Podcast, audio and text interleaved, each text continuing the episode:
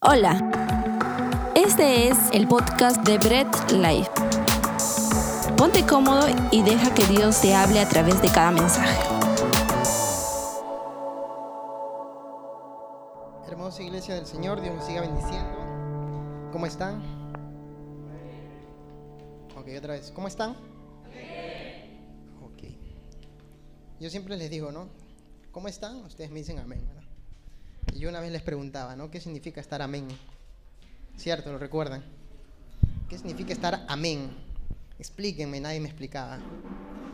Entonces yo vuelvo y pregunto, ¿cómo están? Algunos ya me entendieron. Ok, eh, eh, el amén es la verdad de Dios. ¿Sí? En cualquier idioma bíblico, amén significa verdad. Y es una verdad absoluta, es una verdad de Dios. La utilizamos cuando hablamos o hacemos referencia a las verdades de Dios, absolutas y verdaderas, ¿no? Yo digo, Cristo murió en la cruz por nosotros. Es una verdad absoluta de Dios, correcto. Eh, yo digo, Cristo murió para que nuestros pecados sean perdonados. Yo les digo, ¿cómo están? ¿Entienden la diferencia? Ahora sí pueden sentarse. Ok. Muy bien, excelente. Dios me da el privilegio, es un privilegio de verdad. Y me place ese privilegio, me encanta. Un privilegio totalmente inmerecido. ¿Ok? Inmerecido totalmente. Tiene mucho que ver con el título de hoy. Pero Dios me lo da, o nos los da a muchos para poder predicar el Evangelio porque a Él así le place, no hay nada de especial en ninguno de nosotros. Eh, nada de especial partiendo desde el concepto de nuestra conducta o nuestro comportamiento. Ok, en ese sentido nadie es merecedor de predicar su palabra, pero nos da ese privilegio. Y disfrutamos de ese privilegio. ¿Ok? Bien, antes de empezar y, y decir cualquier otra cosa más, quiero que podamos conversar con Dios para que Él nos guíe durante todo el tiempo. ¿Estamos? ¿Sí? Bien, vamos a concentrarnos y oramos. Dios bueno, amigo mío y buen Dios, Señor y Salvador, te doy las gracias por este tiempo que tú nos regalas. Gracias por el privilegio de poder llevar tu mensaje. Te pido el día de hoy, Señor, que aunque mi nombre y mi rostro sea olvidado, tu nombre y tu palabra sean recordados en el corazón de cada uno de mis hermanos por siempre, Señor. Que tu mensaje llegue a sus corazones, se aloje, crezca, Señor Jesús y se plante ahí, Señor, se haga firme, se haga permanente. Te pido que uses mi vida, Dios, para llegar a la vida de ellos. Te pido, Señor, que nos reconfortes y nos exhortes por medio de tu palabra, así como lo has hecho conmigo también. Te doy las gracias, mi buen Dios. Te pido que apresures también los pasos de aquellos que faltan por llegar. Tú tienes aquí a los que tengas que atender y también a los que se están conectando por las redes. Te doy las gracias en el nombre de Jesús. Amén. Amén. Ok. Eh, bien, continuamos con nuestra serie, Amor sin condición. Ok, Amor sin... Ok, Amor sin condición. Y el título del día de hoy es... El título, Amor incondicional. ¿Ok? ¿Ahí está? Ahí está. Amor incondicional. Todos decimos, no, el amor de Dios es incondicional, el amor de Dios es este eh, incondicional, pero no entendemos en qué aspecto el amor de Dios es incondicional, porque nosotros tenemos el concepto de que incondicional es que pues en el sentido de que eh, Dios no nos pide nada, en el sentido en el que eh, no tenemos que darle nada, o tal vez en el sentido de que Él no nos da nada, también puede ser incondicional. Pero ¿Qué es incondicional verdaderamente el amor de Dios? Ok, déjate explico. Y concentrémonos aquí un poco, ok, antes de entrar al texto bíblico. Yo quiero que si es posible tú puedas apuntar algunas cosas.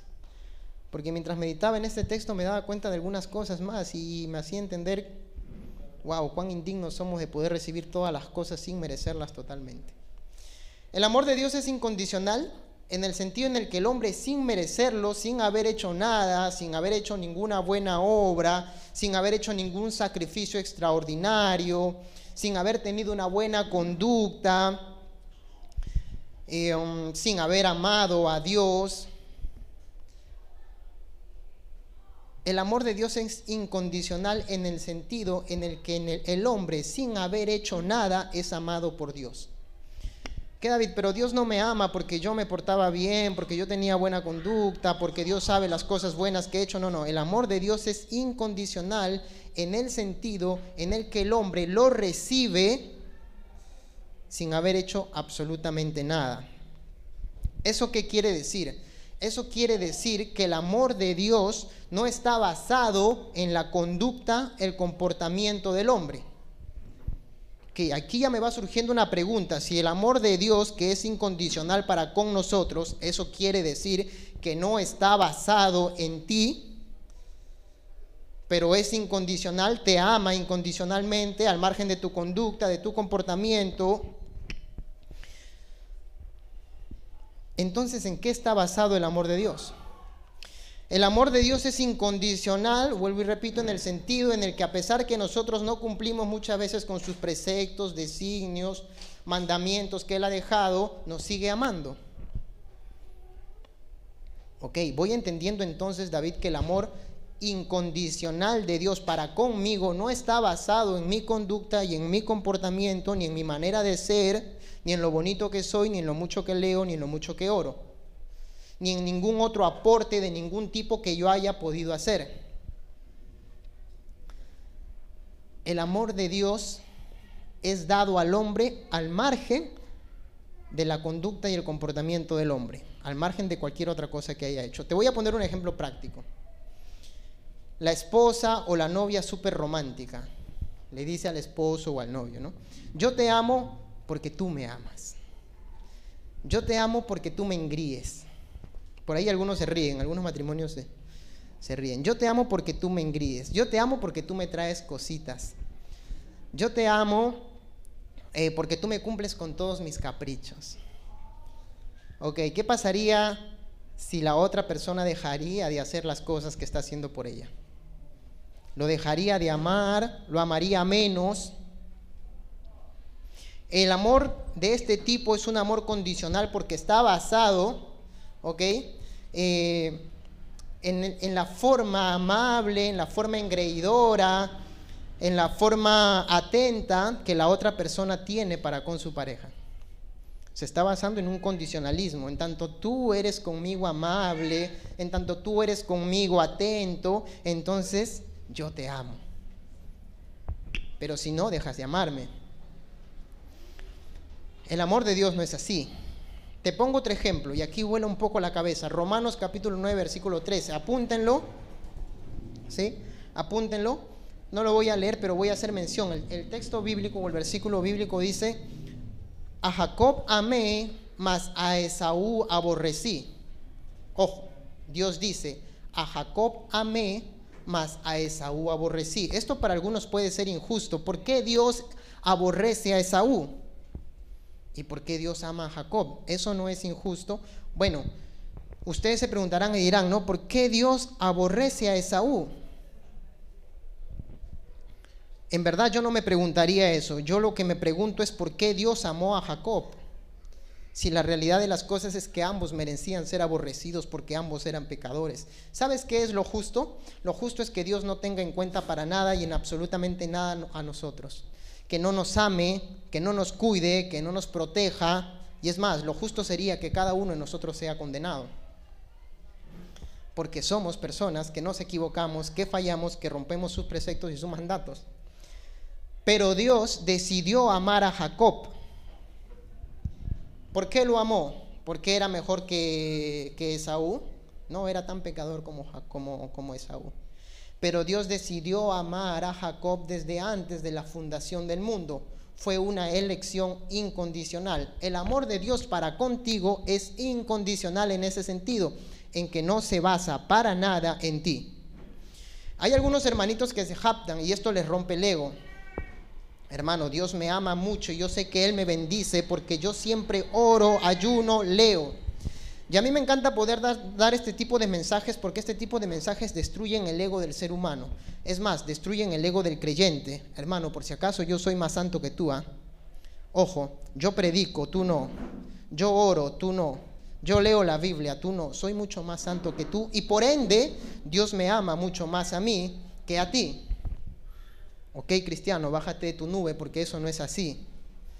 Dios te ama al margen de tu conducta, de tu mucha lectura, de tu mucho conocimiento. Dios te ama incondicionalmente porque el amor de Dios para contigo no está basado en ti. Y eso es bueno que lo apuntes. El amor de Dios para conmigo no está basado en mí.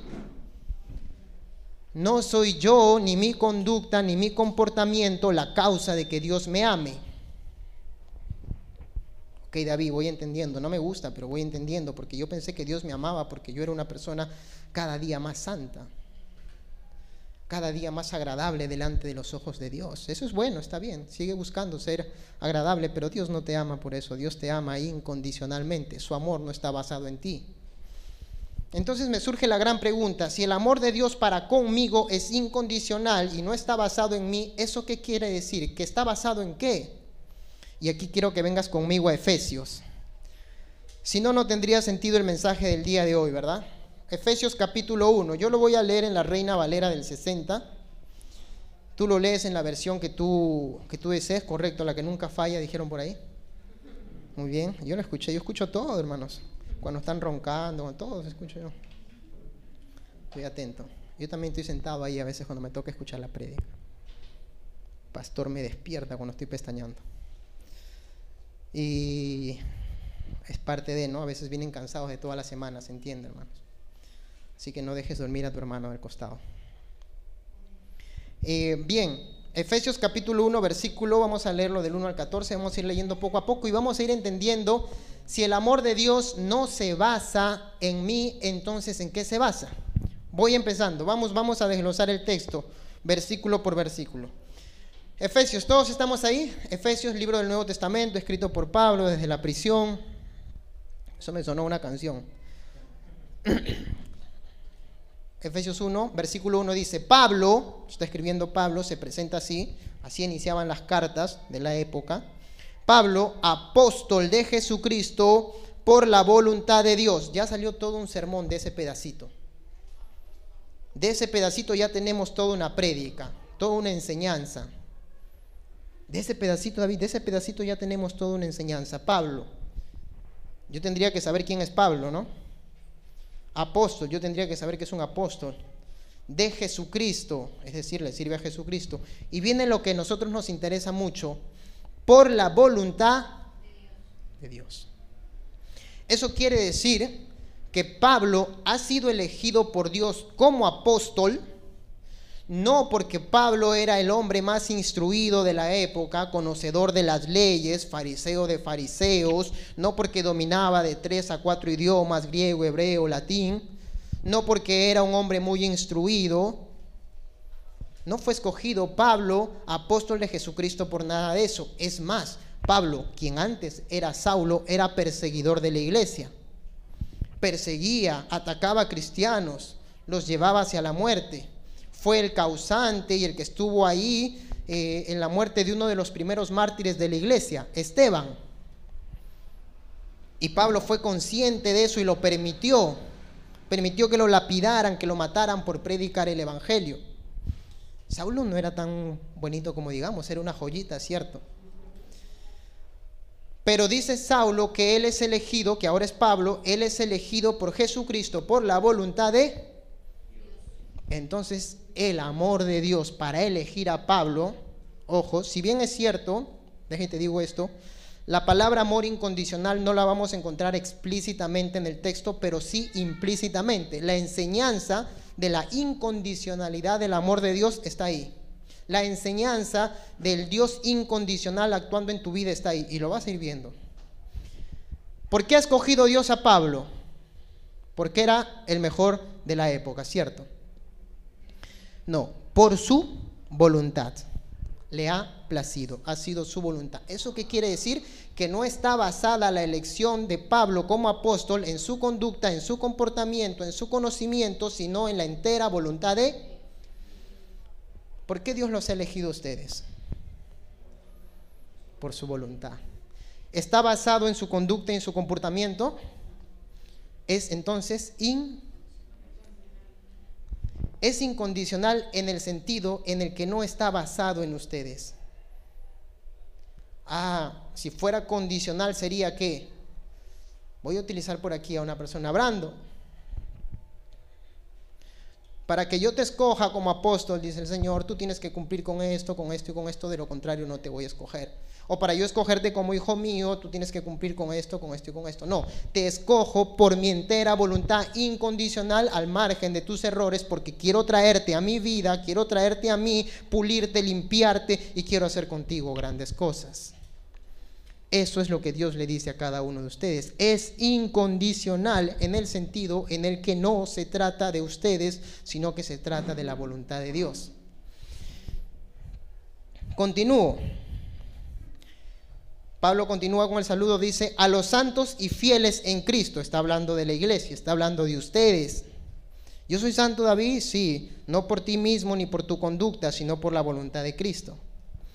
Fieles en Cristo Jesús, que están en Éfeso, gracia y paz a vosotros de Dios nuestro Padre y del Señor Jesucristo. Es curioso porque la palabra gracia, que muchas veces la leemos una y otra vez, tiene un sentido muy profundo y muy fuerte.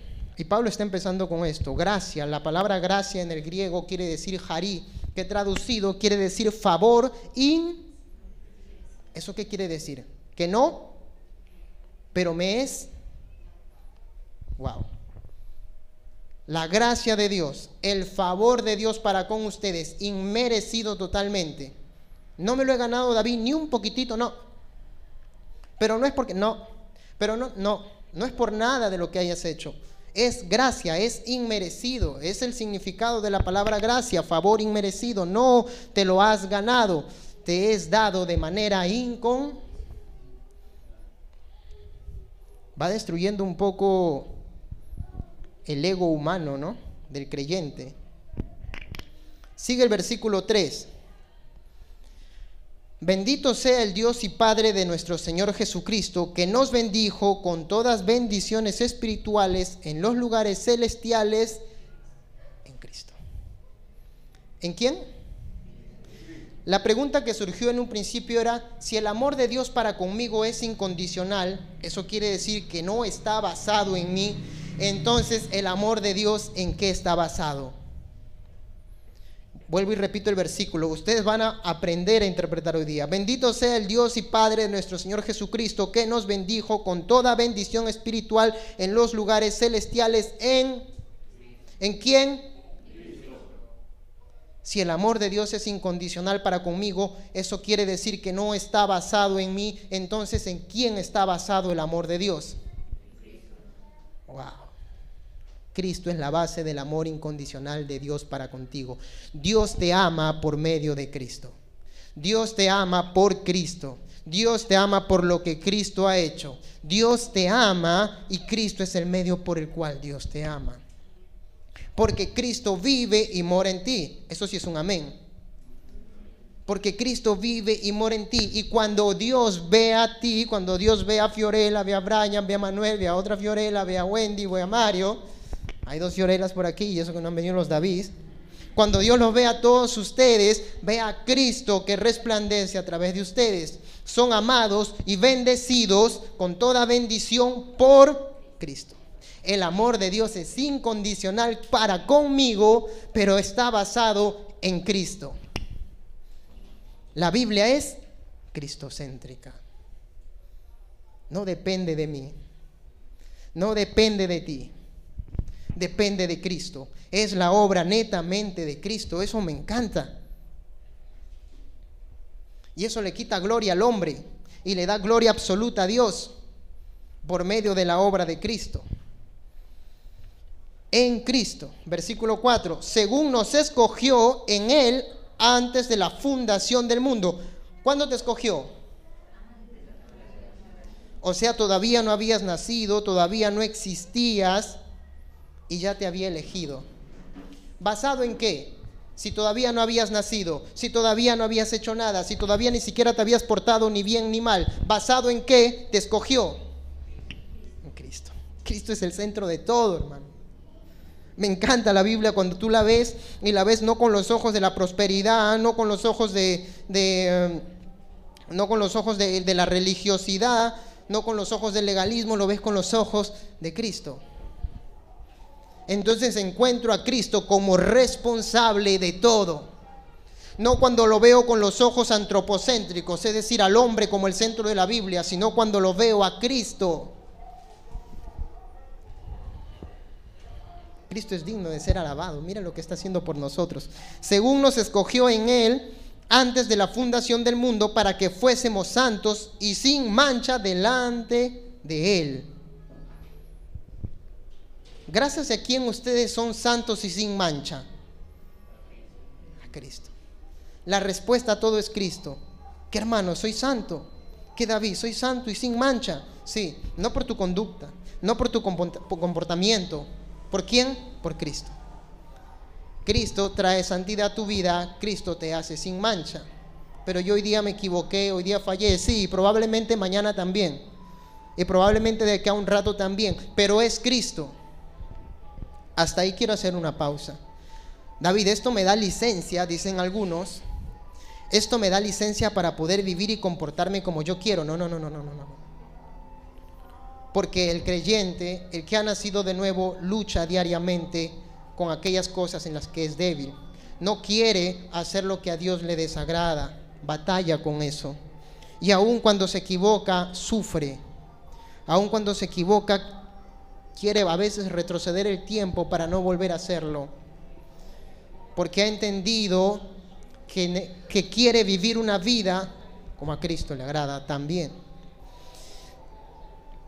Esto no me da licencia para pecar.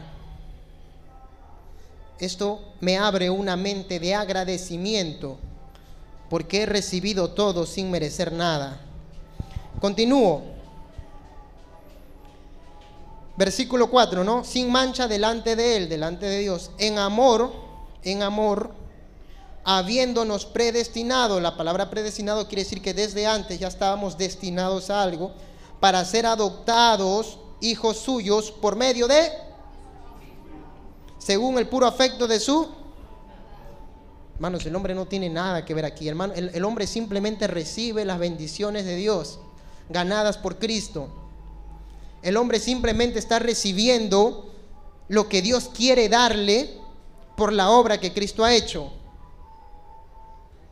Wow. ¿Me dejo entender? ¿Te das cuenta que todo gira en torno a Cristo? ¿Te das cuenta que recibes y eres bendecido por la obra de Cristo, por medio de Cristo?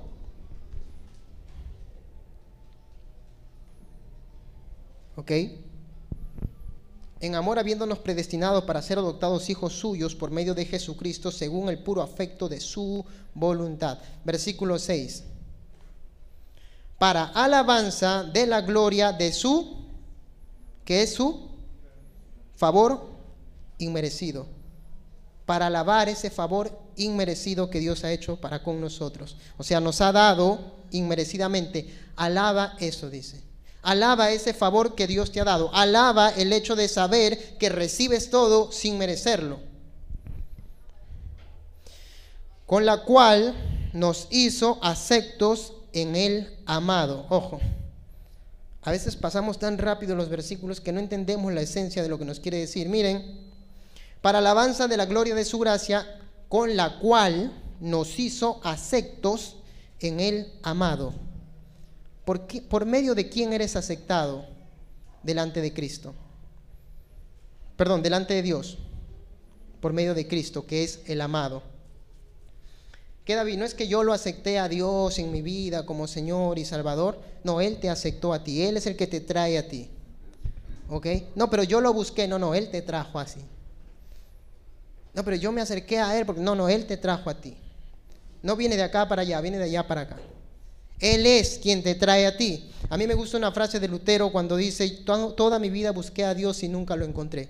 Y es que no lo hallo yo a Él, sino que Él me halló a mí. Es Dios buscando al hombre y trayéndolo porque lo ha escogido, lo ha elegido y lo ha separado para ser su hijo, para recibir sus bendiciones. ¿Gracias a quién? Gracias a Cristo. Según el puro afecto de su voluntad.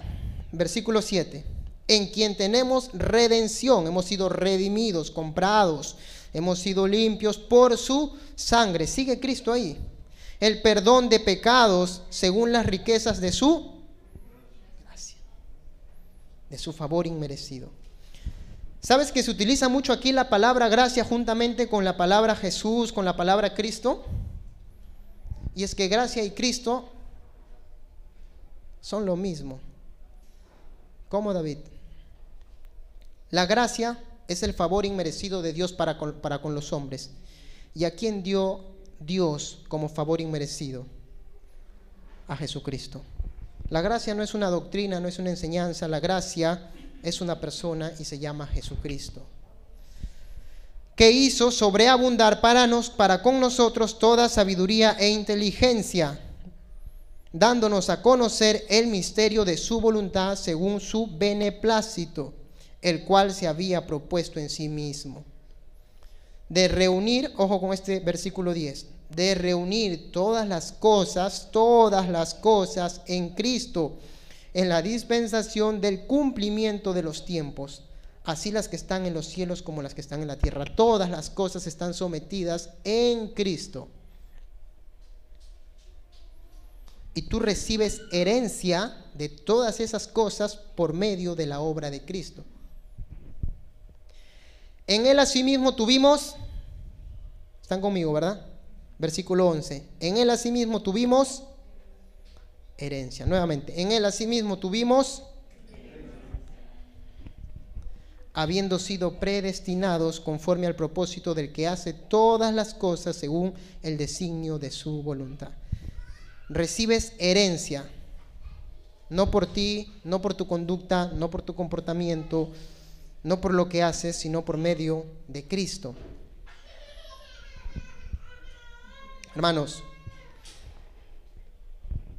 el creyente tiene una tendencia, no solamente las personas que no creen en Cristo, sino el mismo creyente, tiene una tendencia a la vanagloria, tiene una tendencia a quererse atribuir bendiciones, a quererse atribuir eh, todo tipo de cosas que Dios le ha dado a su conducta propia y personal.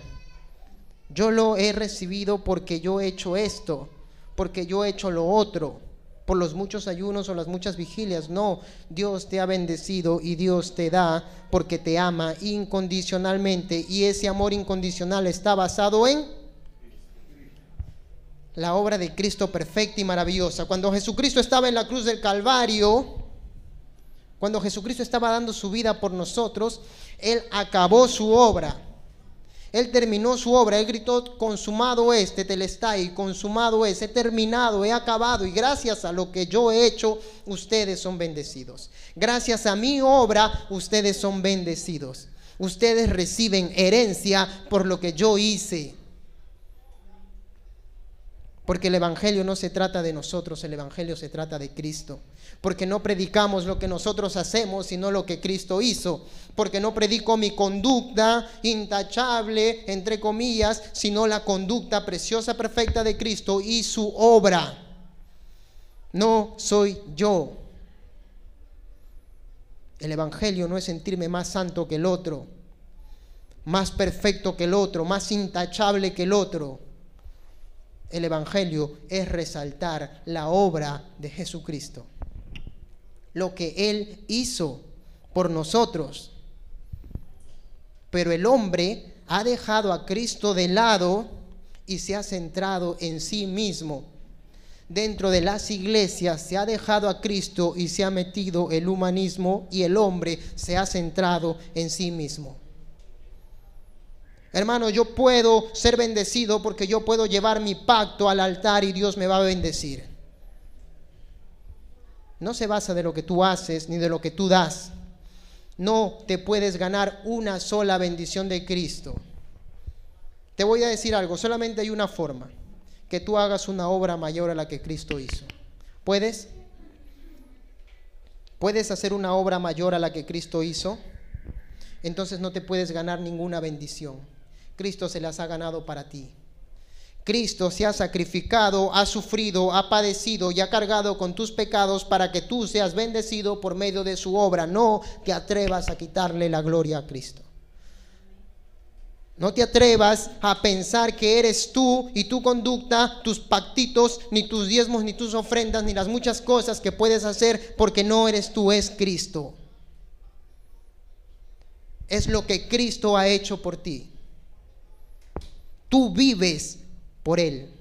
Tú respiras por Él. Tú eres bendecido por Él. Y tú has sido escogido incondicionalmente por Él.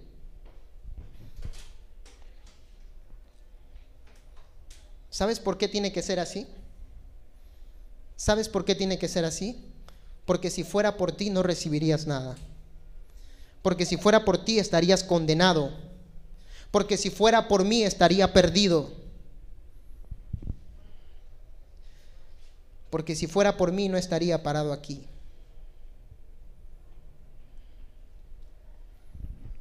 Porque de entre todos los que están aquí probablemente yo sea el que más falle pero estoy parado aquí por voluntad entera y absoluta de Cristo, incondicionalmente. Y ustedes están ahí escuchando el mensaje no porque sean los mejores, incondicionalmente porque Cristo, porque Dios los ha amado por medio de Cristo y los ha traído aquí gracias a Cristo. Por eso que cuando pides algo, lo haces en nombre de Cristo, porque si lo haces en nombre tuyo no te dan nada, hermano. ¿Me entiendes? Es todo por medio de la obra de Cristo. Voy terminando.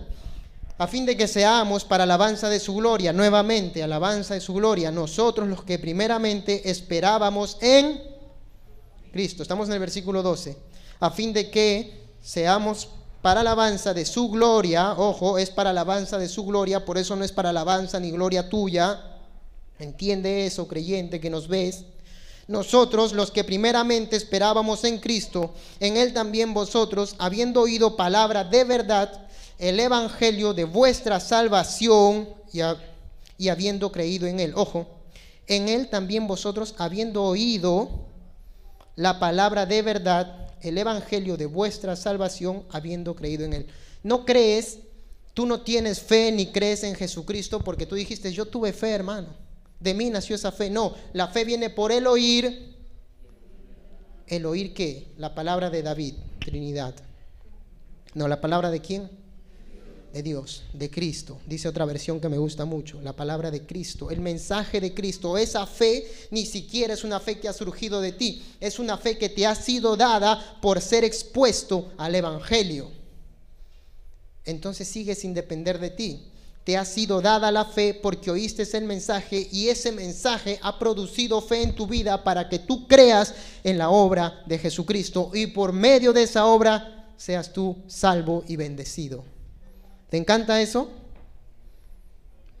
No depende de ti. Yo no sé si me estoy dejando entender o si están tan desconcertados que que se han quedado en shock. ¿Qué ha pasado, hermanos? Pero sí están ahí, ¿verdad? Amén. Muy bien, ¿qué ha pasado? Toda la vida pensé que era diferente, pensé que era yo, que se trataba de mí. En él también vosotros, habiendo oído la palabra de verdad, el evangelio de vuestra salvación, y habiendo creído en él, fuiste sellados por el Espíritu Santo de la promesa este texto me gusta mucho porque habla de Dios, habla de Jesús y habla del Espíritu Santo. El mismo Dios trino actuando en la vida de ustedes, actuando en la vida de nosotros. Han sido sellados. Cuando a ti te ponen un sello, hermano, tú ya estás separado para Cristo. ¿Ok? ¿Y por qué te pusieron ese sello? Por la obra de Cristo, incondicionalmente. ¿ok? Ese sello acredita que tú estás separado para Cristo y que nadie te va a quitar de los brazos de Cristo, hermano. Pero si me pierdo, no, yo Cristo te tiene y aún cuando te vayas por la tangente, créeme que Dios te va a traer porque de las manos de Cristo nadie se escapa. ¿Por qué? Porque estás sellado. Por eso por ahí algunos hermanos andan un poco temerosos, ¿no? Mano, y si por ahí la vacuna es la marca de la bestia, me van a poner el sello. Hermano, si te has sellado, no te pueden volver a poner dos sellos. Ya tienes el sello del Espíritu Santo, ese sello nadie te lo va a borrar, nadie te lo va a quitar. Y te ha sido dado incondicionalmente el Espíritu Santo de la promesa. Esto es lo que acredita, ese Espíritu Santo que mora en ti es lo que acredita que tú vas a recibir todas las herencias que Dios ha prometido para ti incondicionalmente. Por eso dice, versículo 14, ese Espíritu Santo es las arras de nuestra herencia, es la garantía. Él te garantiza, el Espíritu Santo de Dios que vive en ti, que vive en mí, garantiza nuestra herencia. Wow. No, hermano, no lo garantizo yo portándome bien, no. El Espíritu Santo que vive en ti garantiza porque está sellado, porque está separado, que vas a recibir las herencias que Dios ha prometido para tu vida incondicionalmente hasta la redención de la posesión adquirida para alabanza de su gloria. Pero hermano, y si me equivoco, y si fallo, y si me desvío, estás con el sello del Espíritu Santo, créeme que te va, a te va a tratar y te va a traer nuevamente, porque la misma palabra dice que aquel que empezó la obra en ti la ha de terminar.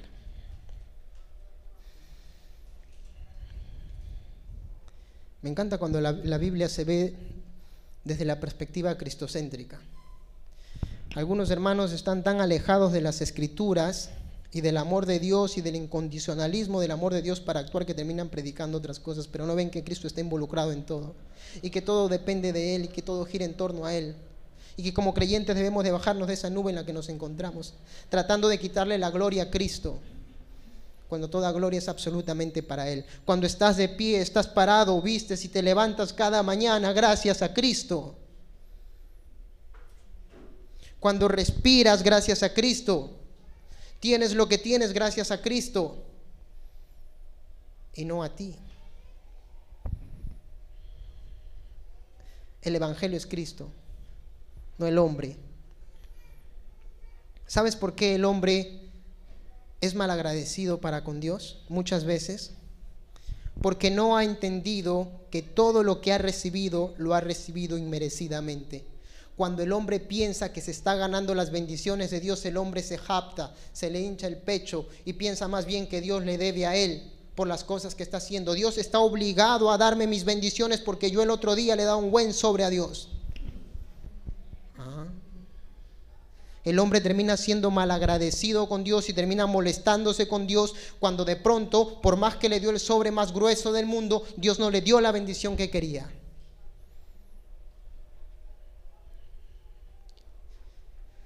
¿Sabes por qué? Porque no se trata de ti. Y termina siendo el hombre malagradecido con Dios. Termina siendo malagradecido con Dios cuando el hombre no ha entendido que todo lo que ha recibido es inmerecido. No te lo mereces, hermano, pero Dios te lo da incondicionalmente porque te ha amado por medio de Cristo.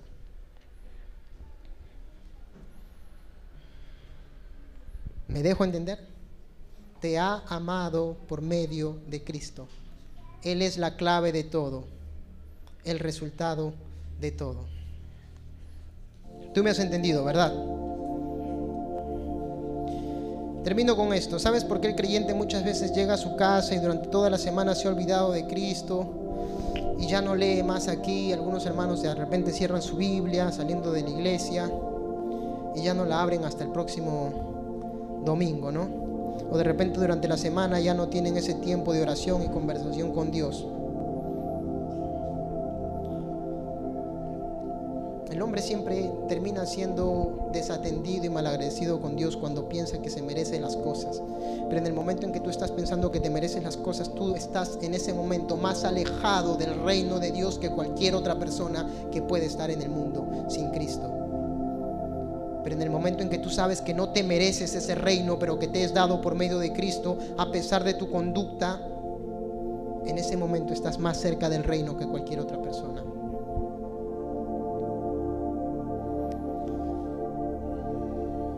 Porque el que se humilla será y el que se exalta será humillado. En ese sentido, entendamos que el amor de Dios no está basado en nosotros, sino en Cristo Así que vive agradecido con Cristo cada día de tu vida, por todo lo que tienes, por todo lo que eres y por todo lo que has de recibir, no solo en esta tierra, sino en los tiempos que han de venir. Oremos a Dios, mi buen Dios, mi Señor y mi Salvador.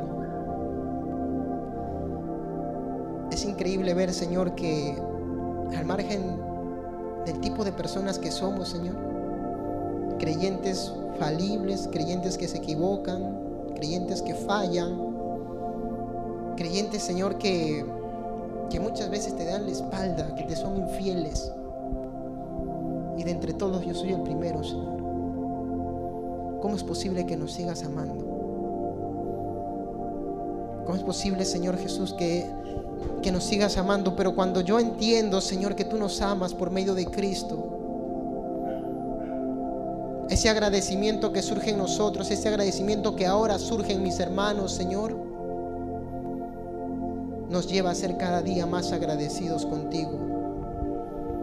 Perdónanos, Señor, cuando en momentos nos hemos gloriado por creer que hemos recibido algo, por alguna buena conducta nuestra, por algún aporte nuestro, Señor.